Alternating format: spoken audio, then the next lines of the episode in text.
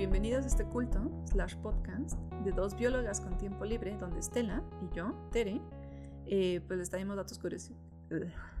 datos históricos curiosos, misterios y cosas cool de la biología. En este episodio corto, que es el primer episodio corto de nuestros varios episodios cortos, lleva a decir el número total, pero se va a spoilear todo. Eh, vamos a hablar de las encantadoras, misteriosas y asombrosas auroras polares. Eh, y aquí acompañándome como siempre se encuentra la bióloga Estela. Hola. ¿Cómo estás? Bien, ¿y tú? Bien, bien, pues aquí lista para este episodio corto, a ver qué tan corto o largo nos queda, eh, sobre las auroras polares. Ok.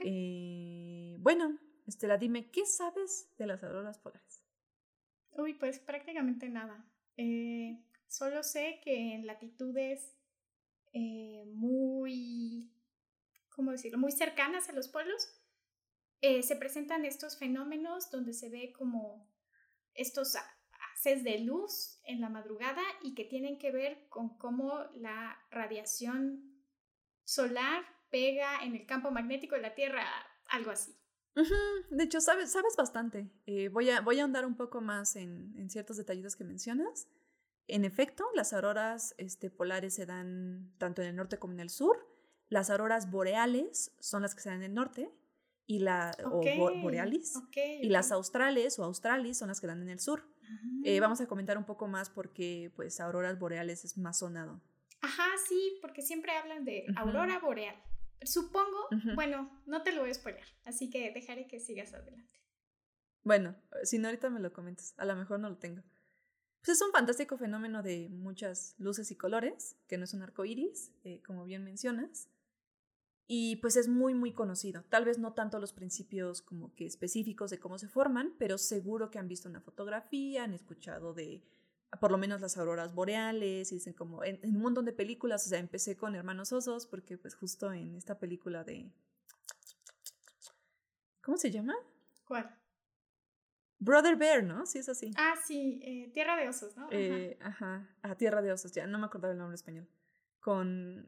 ¿Sí es Phil Collins el que hace todo el soundtrack? Ah, ya no sé tanto detalle. Mm, bueno, eh, el chiste es que esta película que a nadie le gustó, creo, y que nadie conoce, pero ¿por qué? Espera, ¿por qué a nadie le gustó? O sea, no me parece una de las películas más memorables de Disney, pero me gustó. No lo sé. Quiero pensar que es una combinación entre la situación general, un poquito el absurdo de, de todo lo que pasa. Eh, supongo que es. Si es, Phil, si es Phil Collins, también es el de Tarzán, ¿no? Porque fue la época en la que Disney decidió contratar a la misma persona para hacer estas canciones muy emotivas, pero combinadas como que con escenas que parecen como que, que se disocian un poco. Okay. Particularmente yo no la siento memorable, o sea, no es el tipo de película que dijeran, ay, hace mucho que no veo Play. Ajá, la voy a volver a ver, no. No. Y eso ya habla bastante, porque en general tiendo a hacer mucho, sobre todo con las películas de Pixar eh, y algunas de Disney, pero sí tiendo a hacer eso mucho. Entonces no sé por qué es tan particularmente no me llamó la atención y creo que es muy común entre la gente. Bueno, no sé, que nos dejen en los comentarios. A mí no me gustó, a mí sí, y así. Ok. Sí, es, es raro, habría que ver un análisis completo de por qué es tan crítica de esta película. Uh, también las auroras eh, boreales aparecen, por ejemplo, en esta serie de La Materia Oscura que salió en HBO, de la cual también hubo película, eh, La Brújula Dorada con Nicole Kidman. Mm, y 007, este, Daniel Craig, que se supone que era como que este fenómeno que derivaba en algo que el polvo, que les daba conocimiento y bla. Entonces, en general han sido representadas en muchos lados, son muy conocidas y eh, creo que salen un montón de películas donde haces un viaje místico y entonces ves a Aurora Boreal. ¿Por qué Aurora Boreal? Espero algún día ver a Aurora Boreal. Yo también. O Austral, no lo sabes. Más probablemente bueno, boreal. Ajá, es, sí, y vamos a ver por qué. Eh, básicamente estamos hablando de una reacción química muy, muy sencilla. Y es que, como comentabas, ah, recibimos un montón de radiación, partículas y debris de todo el espacio y sobre todo del Sol. Eh, entonces, si recordamos nuestras clases de astrofísica, si alguien llevó, o ciencias de la Tierra, o... si alguien llevó, como te enseñan astrofísica en la primaria. Sí, obvio, en el, no es en la primaria, es en el kinder, pero está bien. Yo, yo, por ejemplo, no cursé kinder 3, entonces no llevé astrofísica Claro, 3, claro. pero bueno.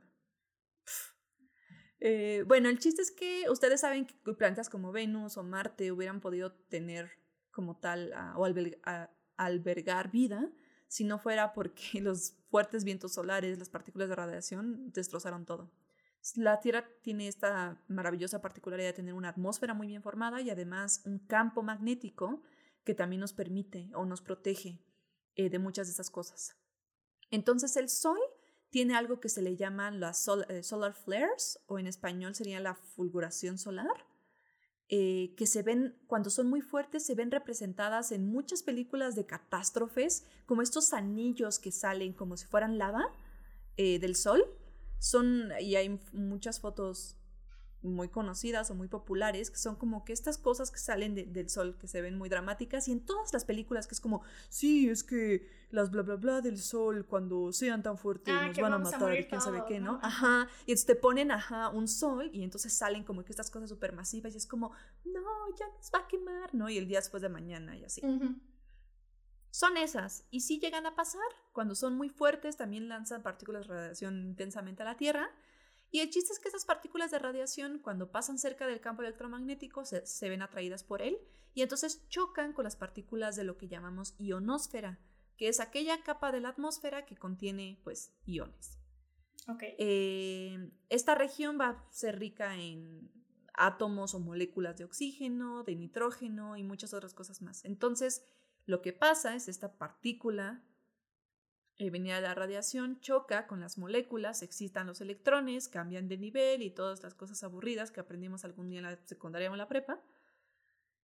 Y cuando regresan a su nivel normal, digamos, eh, para liberar la energía, ya saben que la energía se puede liberar en calor o en luz, eh, se liberan en forma de luz.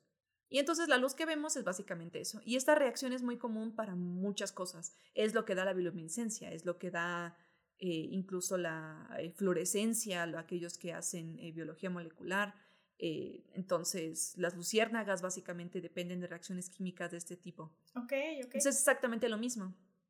Lo único que estás viendo es el brincar de los electrones y cómo se libera la energía al momento de que se regresan al nivel en el que estaban, liberan la luz. Y entonces el color de la aurora va a depender de pues, los átomos y moléculas que tengas ahí, dependiendo también de la, la altitud. Eh, dentro de la ionosfera, pues hay mayor o menor concentración de ciertas moléculas, o, o a veces cambia mucho la forma atómica de la forma molecular. Si es O solito o, o es O2, Ujú. va a cambiar también un poco la luz que emite, entonces por eso el color y por eso tienes estas gamas entre verde, azulado, a veces púrpura, incluso rojo. Ok, ok. Depende de lo que esté ahí. o sea, es variable cada vez. es variable. Ujú. Ok. Depende mucho. Eh, y, pues, pues bla, porque también se pueden formar altitudes diferentes. Eh, y pues entonces así se da el espectáculo de estas cortinas eh, que se pueden mover o que pueden ser estáticas, que también va a depender de la composición y de otras cuestiones atmosféricas.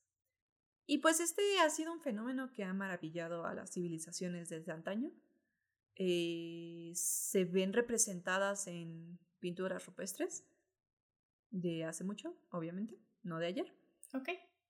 Bueno, no sé si ayer hubo pinturas rupestres. eso No lo sabes. ok. Yo no hice ninguna. ¿Tú hiciste una en tu pared? Eh, no, no. Para dejar para el futuro. Estela, ¿cómo van a saber los, de- los demás que estuviste haciendo ayer? Con mis dibujos que están Eh. en Instagram. Ah, claro. Van a tener que accesar Instagram. Yo creo que ya lo hacen y por eso no nos visitan. Sucede durante todo el año en realidad, pero como bien mencionaste, la mejor época para verlas es en invierno. También suceden durante el día y la noche. Mencioné eso. Pero obviamente, sí, mencionaste que se ven. No, no dijiste eso. No lo dije. Pero gracias por ah, solo dijiste que. ¿No? ¿Segura? Seguro. Bueno, el chiste es que se ven mejor en invierno, Ok. pero técnicamente suceden todo el año y suceden durante el día y la noche. Ah, dijiste que se ven Oh, mejor de ok. noche. o que se Ah, de eso noche, tampoco lo dije. Eso sí, sí lo, eso sí lo dijiste, porque yo recuerdo. Eh, Regresaré el episodio para ver si o lo sea, a ver, el punto no. es que siempre están ahí, pero de día no los vemos porque está la luz del sol. Eh, sí, es muy posible. O sea, suceden cuando chocan esas partículas. O sea, no suceden todo el tiempo, pero pueden suceder tanto de día como de noche. ¿Y se pueden predecir? Se pueden predecir, sí, porque al menos aquellas que dependen, eh, como, lo que, como lo que te comentaba de las solar flares o de estas fulguraciones solares, eh, cuando se da una muy intensa, entonces la NASA avisa como se dio una muy intensa, va a haber auroras boreales, corran y ya, corres. ¿A dónde? No sé, pero corres. No, supongo que pues todos aquellos fanáticos es como, ah, va a haber una y, bla. ¿Por entonces, qué solo se ven a ciertas latitudes? Se ven a ciertas latitudes por cómo se distribuye el campo electromagnético. Ok. Entonces, y por cómo este, chocan las partículas. O sea, y es posible que esa latitud se recorra dependiendo de qué tan fuerte sea la sí, solar flare. De hecho, se ha reportado, sí, en, en una en solar flares muy intensas, se ha reportado que se ha podido ver, o sea, prácticamente en Inglaterra. Ok. Este, bastante, bastante abajo. Ha sucedido en ocasiones muy, muy contadas, pero si es muy fuerte, sí se pueden ver a latitudes mucho más. O sea, si un día nos morimos por una solar flare gigante, Vamos a ver auroras Todos vamos a ver una aurora boreal antes. Sí. A menos que sea de día, en cuyo caso a lo mejor te la perdiste ah, y te moriste sin verla, pero bueno. No, quién sabe, a lo mejor si es muy intensa, igual se ve de día. Mm, ok. Eh, ajá. Y. Ajá, se puede ver en cualquiera de los polos, como, como mencionábamos antes. Pero pues es obviamente más fácil verlas, las auroras boreales, las del norte, por la distribución de los continentes. O sea, es más fácil ir a Alaska, Canadá, a Islandia, a, que a lo más sur que puedas ir del, del sur, tal vez en Australia. Es mucho más difícil eh, verlas de ese lado simplemente por, por cómo está distribuido. Groenlandia está mucho más, está prácticamente ya en el polo, entonces es más fácil estar ahí y verlas. Pero sucede en ambos lados. Ok. Eh, además, seguramente te va a convenir más ir a Islandia que, pues no hay suficientes ciudades, creo, en el hemisferio sur que estén tan cerca del polo como para que cómodamente pudieras ir. exacto. O sea, a menos que te vayas a meter en la Antártida, ¿no? Pero. Ajá, pero supongo que The Common Folk va a ir a, a Islandia. O a Canadá o a Alaska. Pero supongo que a Islandia, porque además te puedes meter en las pozas este termales y no te mueres de frío. por el gobierno de Islandia. Ay, deberían, ¿eh? ¿eh? Porque te puedes meter en las pozas termales, ¿no? Y ya estás en tu posita termal y ves la aurora y no te estás muriendo de frío. Además, no sé si esto sea real o no, pero en algún lugar leí que Islandia es el único país en el mundo donde no hay mosquitos. Pero no sé si esto sea real. Es que no hay gente, ¿no? ¿No es cierto? No sé. No sé. Eso, es, un, es una buena pregunta. Vamos a investigarlo. Voy a anotarlo por ahí, se me olvidar. Ajá, entonces, pues bla. Ok. Ah, pero claro, o sea, si te quieres rifar y quieres decir como yo vi una aurora este, austral, pues pues que es un logro mayor. Bueno. Ajá, si quieres. Hay viajes a Y ahora te voy a... Turísticos. Este, este episodio fue patrocinado por los futuros viajes. por la Asociación de Pingüinos de la Antártida. Sí, exactamente. Bueno, te voy a hablar de un fenómeno más que tienen que ver con auroras, pero que de hecho no es una aurora. Ahora te voy a hablar un poco sobre Steve. ¿Sobre qué? Steve. ¿Steve? Steve. Steve. Ajá. Es el nombre que se le dio a un fenómeno observado por primera vez. Bueno, observado por primera vez porque es la primera vez que alguien se dio cuenta, en 2016. Eh, y es como un río delgado de luz, no en una, una cortina como una aurora. Y alguien dijo como, hmm, esto no se ve como una aurora común. ¿Qué es? Además porque tiene un color rojizo o púrpura y sí tiende a tener colores verdes, pero las auroras son como más verdes y menos rojas o púrpuras. Y esta era al revés, era como más púrpura rojo y menos verde. Entonces era como, hmm, ¿qué es esto? Se le llamó Steve en honor a un mm, personaje, no es un personaje, un personaje eh, de una película que se llama Over the Hedge, o en español creo que es Vecinos Invasores. Eh, y es que en esta película se supone que los animalitos, no sé si la has visto. Sí, sí, hay un zorrillo que se llama como. Ajá. Ajá. Ah, sí, es cierto. Es el. Ajá, ajá, exacto. Stella. Ajá, Stella.